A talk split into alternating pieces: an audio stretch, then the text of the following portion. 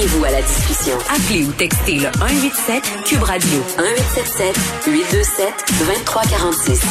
Hello. C'est inévitable. On est à plus de 500 cas de COVID. Euh, aujourd'hui, on va essayer de se faire un petit bilan de la situation pandémique avec Roxane euh, Borges de Silva qui fait désormais partie, j'ai envie de dire, de notre all-star scientifique par rapport euh, à la COVID. Est-ce qu'on vit le calme avant la tempête? Si je me fie à l'article que j'ai lu dans la presse ce matin, oui, le variant Delta est là. Les gens qui se ramassent à l'hôpital sont pas adéquatement vaccinés. Il y a encore des personnes qui sont réticentes à la vaccination. Qu'est-ce qu'on peut faire pour se sortir de ce bourbier-là? Roxane, salut. Bonjour. Bon, j'aurais aimé ça euh, te reparler dans des circonstances euh, plus heureuses. J'ai l'impression qu'on a vécu comme l'été dernier, mais en pire, un été de déni où ça nous tentait pas euh, de faire face à ce qui s'en venait.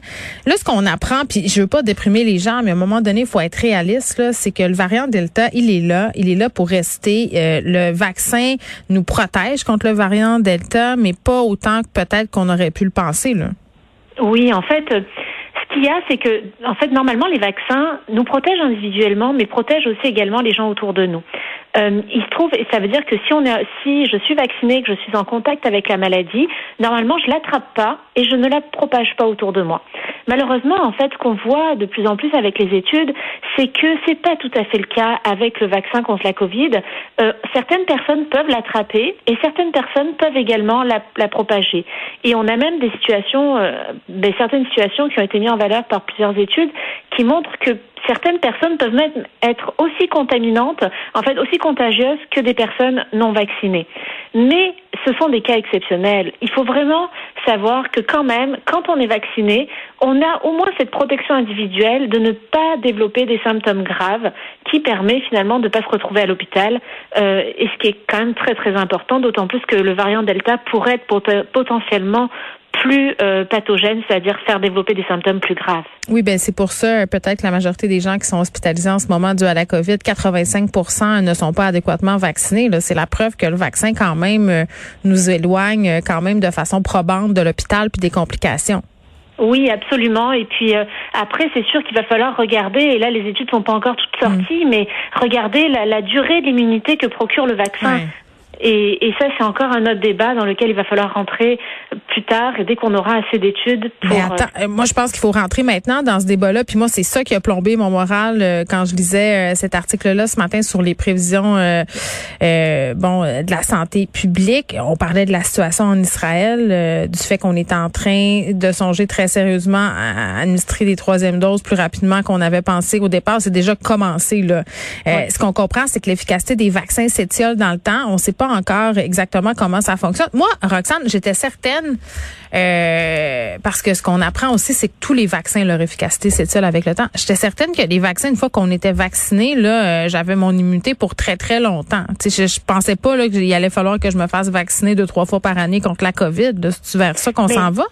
On le voit avec la grippe, c'est tous les ans qu'on invite les gens à se faire vacciner. Mais il y a quand même quelque chose de très rassurant, c'est que même si cette immunité diminue au bout de six mois, euh, c'est quand même, on, a quand même une, un, une un, comment dire, le vaccin reste encore efficace à un plus haut niveau que la grippe. On sait que la vaccination contre la grippe, des fois, est, marche qu'à 30, 40 euh, pour euh, ben, certaines années, alors que là, même après, euh, même après six mois, on est encore en haut de 60% 50, 60% quel que soit le vaccin qu'on a eu euh, pour la Covid. Donc, mm. c'est quand même très très encourageant ces résultats-là.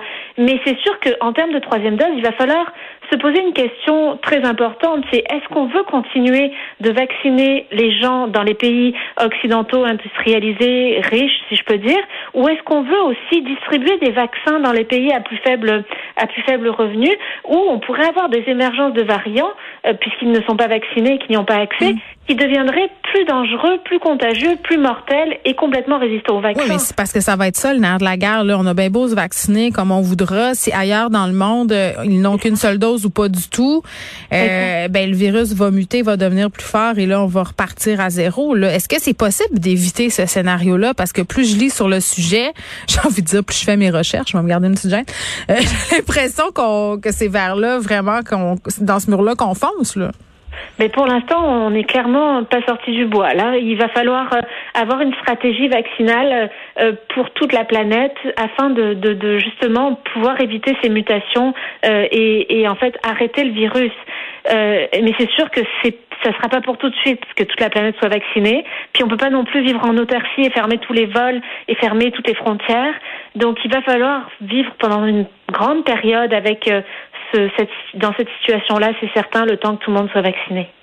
Mais OK, qu'est-ce qu'on fait avec les pays, puis le Canada euh, en fait partie, les pays qui ont beaucoup trop de doses, qui ont été un peu égoïstes dans leur démarche, puis qui se sont dit, par exemple, si je pense aux États-Unis, là, je pense qu'ils ont cinq fois les vaccins euh, nécessaires à leur population. Je veux dire, est-ce qu'on peut vraiment euh, dire à ces pays-là, ben c'est beau, gardez-les vos doses, à un moment donné mais en fait, non, il faudrait encourager les pays comme les États-Unis. Et puis même, on l'a vu chez nous, des pharmaciens qui sont obligés de jeter des doses de Moderna qui viennent, qui, deviennent périmées.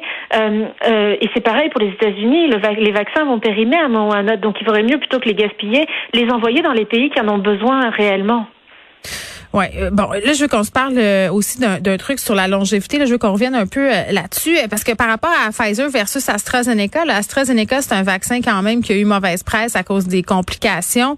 on a relativisé tout ça, on a compris qu'on pouvait surveiller, puis on s'est ajusté, mais tout de même là, il y a une étude qui prétend que dans la durée justement de l'efficacité vaccinale, AstraZeneca serait plus performant que les vaccins ARN messagers.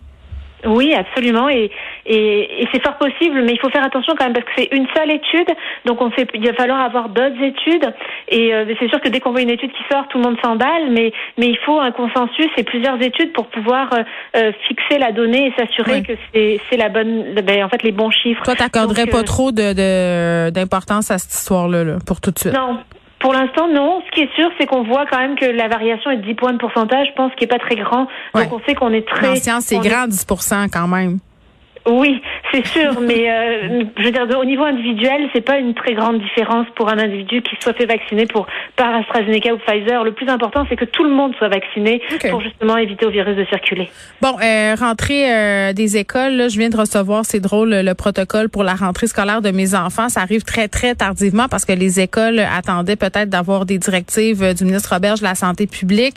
Euh, très contente, Roxane, de lire que le masque au secondaire, c'est ce qui va se passer. Je pense pas que mes ados vont être aussi contents que moi, mais je pense que c'est la chose à faire en ce moment. Mais tu sais, je, te lis sur Twitter, euh, tu es très, très euh, déterminé. Oui, ben active, mais aussi déterminé à nous parler des tests rapides, à nous dire on devrait s'en servir des tests rapides. Le, passeport vaccinal, c'est une chose, mais pourquoi on se sert pas des tests rapides euh, dans les écoles, dans les centres commerciaux, par exemple, les cinémas, les salles de spectacle? Euh, comment on s'explique qu'on soit pas encore rendu à se donner ce filet de sécurité-là supplémentaire?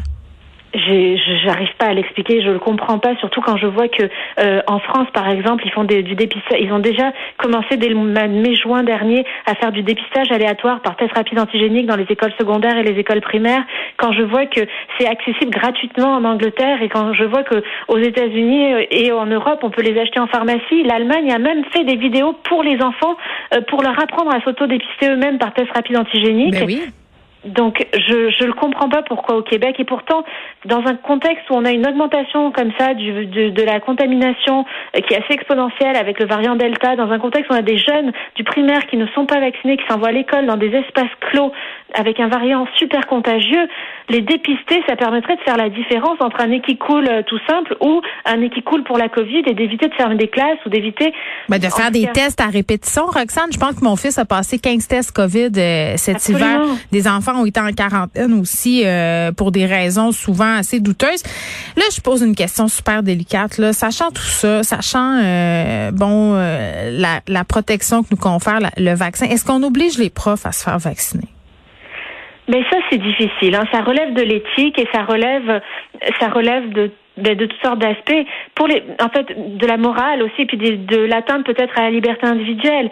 Mais à titre d'experte en santé publique je serais plutôt ben, je serais plutôt en faveur de d'encourager fortement je je sais pas s'il faudrait obliger mais il faudrait au moins inciter essayer de convaincre les, les profs d'école mm. en leur expliquant qu'ils vont mettre à risque les enfants qui ne sont pas vaccinés eux-mêmes oui, parce que le variant le variant delta là, et les enfants c'est différent euh, de la première covid qu'on a connue il semble être plus euh, plus affecté là Mais oui, on a vu d'ailleurs en Floride, alors qu'ils ont 50% de couverture vaccinale complète, ce qui n'est pas négligeable, mm. euh, ils ont ils ont dû fermer 6000. En fait, ils ont dû mettre en en quarantaine, en isolement obligatoire, 6000 enfants et ou 5000 enfants et 500 ben, membres de personnel scolaire.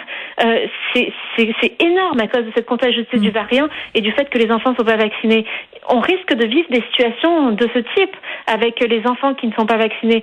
Donc, il faut absolument se faire vacciner et il faut surtout aussi essayer de déployer ces tests rapides antigéniques pour mm. tout de suite détecter les cas positifs. Oui, et Roxane Borges de Silva, merci, qui est prof à l'école de santé publique de l'Université de Montréal.